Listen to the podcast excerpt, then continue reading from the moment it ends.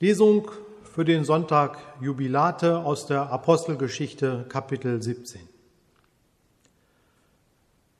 Paulus stand mitten auf dem Areopag und sprach, Ihr Männer von Athen, ich sehe, dass ihr die Götter in allen Stücken sehr verehrt. Denn ich bin umhergegangen und habe eure Heiligtümer angesehen und fand einen Altar, auf dem geschrieben stand, dem unbekannten Gott. Nun, ich verkündige euch, was ihr unwissend verehrt. Gott, der die Welt gemacht hat und alles, was darinnen ist, er, der Herr des Himmels und der Erde, wohnt nicht in Tempeln, die mit Händen gemacht sind. Auch lässt er sich nicht von Menschenhänden dienen, wie einer, der etwas nötig hätte, da er doch selber jedermann Leben und Odem und alles gibt. Und er hat aus einem Menschen das ganze Menschengeschlecht gemacht, damit sie auf dem ganzen Erdboden wohnen. Und er hat festgesetzt, wie lange sie bestehen und in welchen Grenzen sie wohnen sollen, dass sie Gott suchen sollen, ob sie ihn wohl fühlen und finden könnten. Und für wahr, er ist nicht ferne von einem jeden unter uns. Denn in ihm leben und weben und sind wir.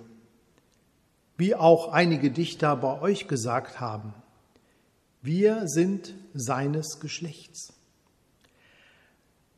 Da wir nun göttlichen Geschlechts sind, sollen wir nicht meinen, die Gottheit sei gleich den goldenen, silbernen und steinernen Bildern durch menschliche Kunst und Gedanken gemacht.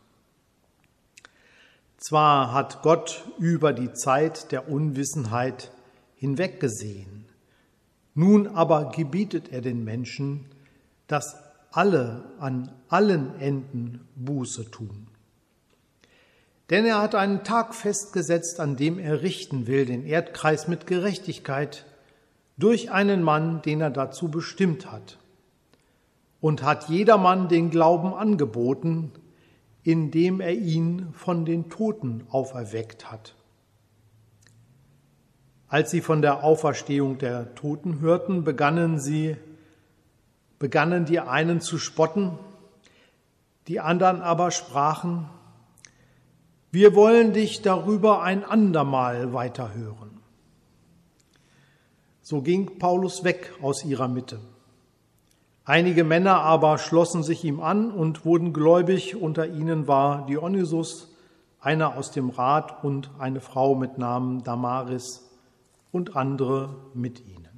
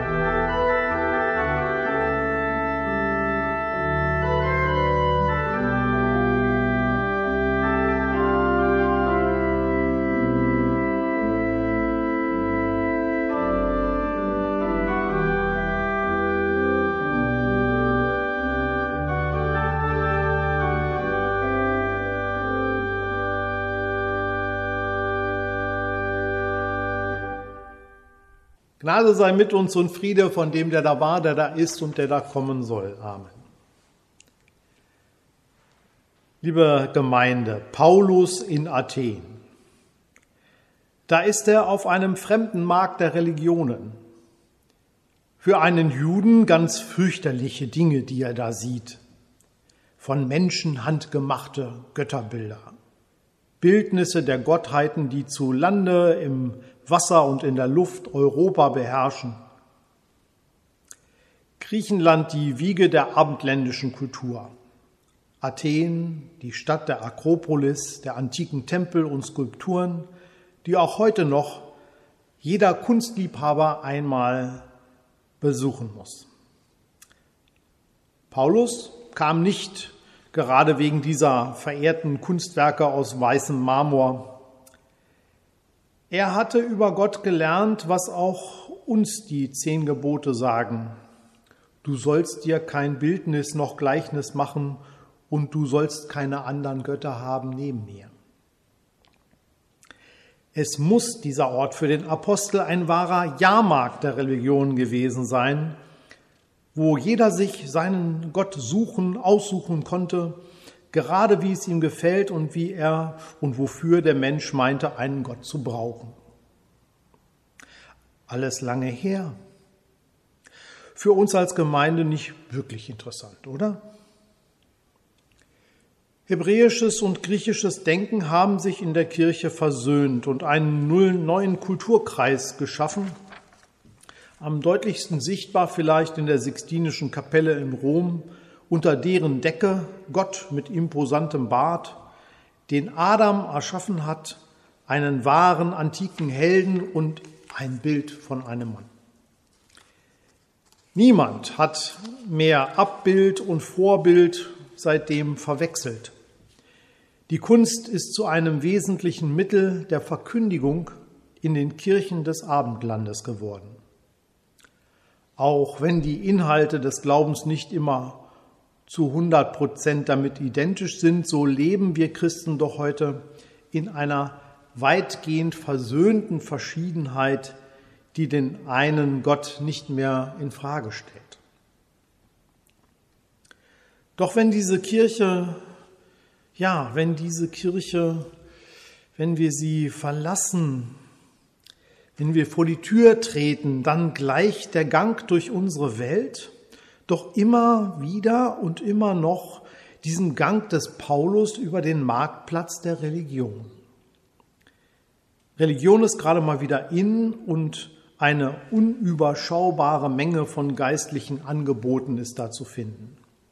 Nicht nur die verschiedenen Konfessionen, immer neue Gruppen und Abspaltungen, die sich unterscheiden wollen noch entschiedener glauben, noch frommer leben, als wir zum Beispiel, wir Volkskirchenchristen. Beinahe habe ich den Eindruck, Christsein im alten Sinne ist irgendwie passé.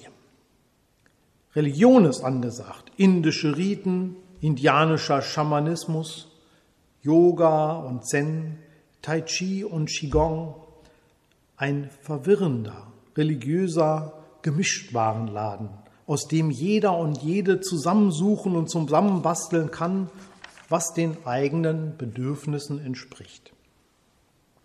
Ein bisschen Christentum, eine Prise Esoterik, ein wenig Exotisches, aufbereitet in Selbstfindungs-, Selbstheilungs- und Selbsterlösungsangeboten. Heraus kommt ein Patchwork-Gott wir können das bejammern oder uns darüber freuen, genauer hinsehen oder einfach abwinken. Mir ist heute Morgen nur eins dabei wichtig. Wie Paulus können wir auch heute noch daran sehen, die Sehnsucht nach einer Antwort auf diese Urfrage nach dem Endgültigen, dem Wahrhaftigen, die ist so lebendig wie eh und je. Die Menschen leben nicht ohne Religion, selbst die, die nicht an einen oder uns bekannten Gott glauben. Paulus versucht trotz seines Ärgers über die Götterbilder die Menschen in Athen bei diesem Bedürfnis nach Antwort abzuholen.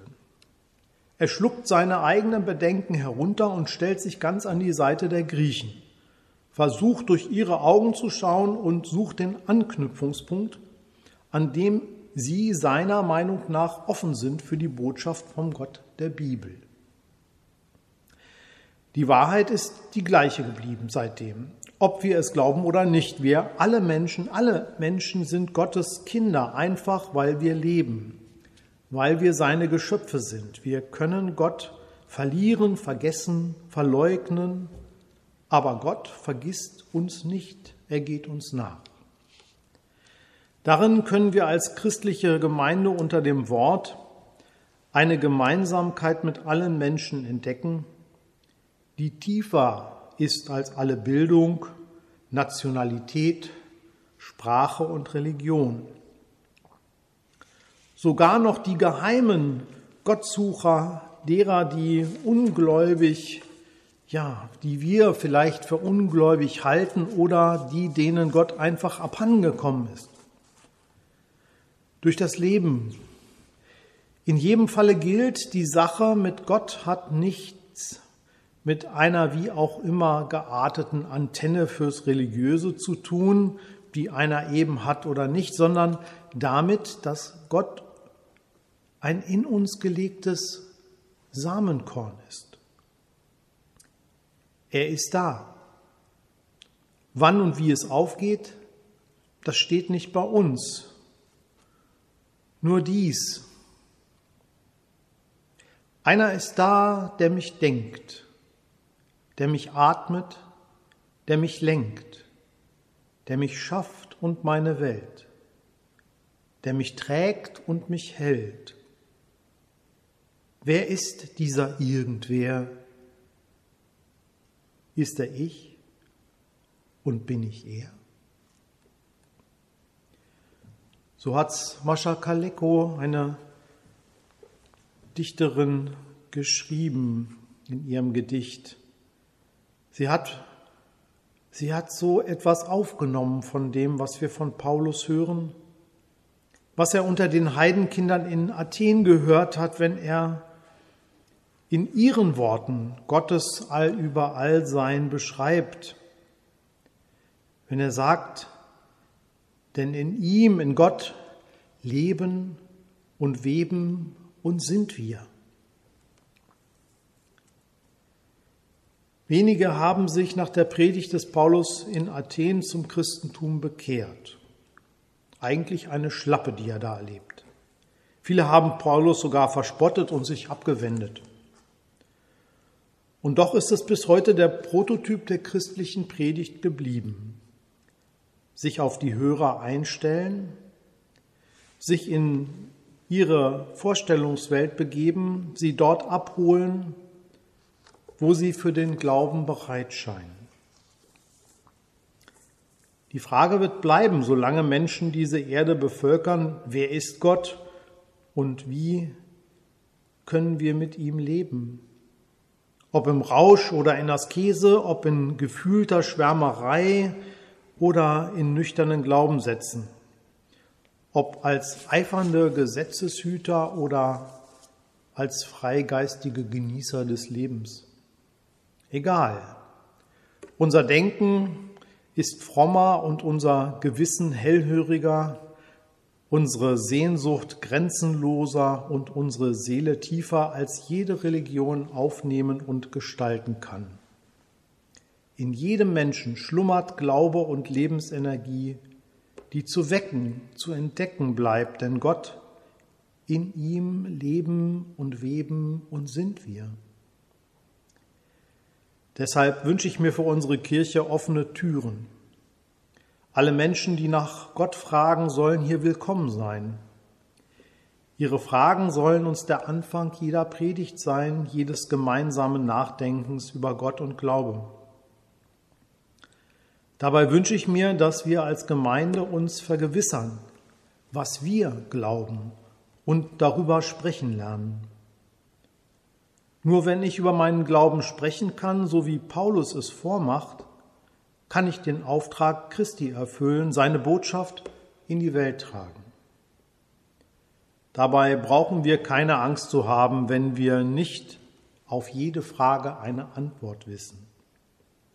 Auch unsere Irrwege sind Gottes Wege, solange wir nur gemeinsam auf der Suche bleiben. Der Friede Gottes, welcher höher ist als alle Vernunft, bewahre unsere Herzen und Sinne in Christus Jesus. Amen.